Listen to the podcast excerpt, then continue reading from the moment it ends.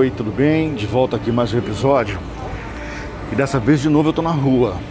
Até para provar para vocês que não tem problema gravar pelo celular.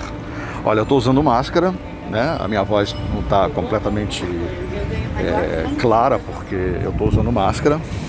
Talvez o que possa atrapalhar aqui um pouco seja agora o vento, né? Porque tá ventando um pouco aqui. Mas mesmo assim dá para você ouvir o que eu tô falando.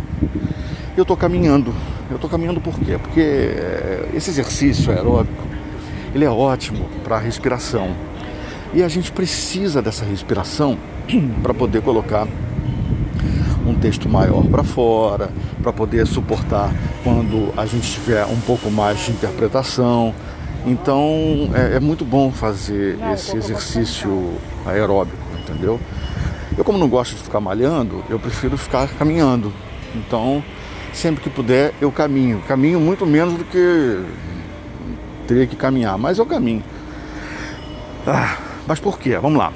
É, a respiração mal colocada, ela faz com que a tua, a tua locução, você já, já entra já no texto é, derrotado, entende? E isso não é legal.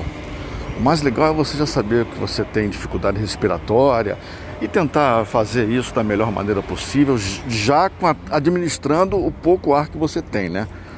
Porque a gente não usa todo o ar no pulmão porque está viciado. Quando você começa a respirar corretamente, aí sim, aí você começa já a usar todo o ar do seu pulmão.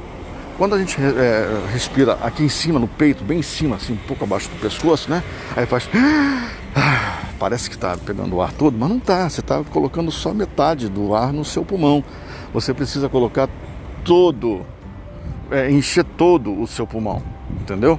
Então, assim, o que eu quero dizer para você agora: é, exercício aeróbico é bom, faça, eu devia fazer mais.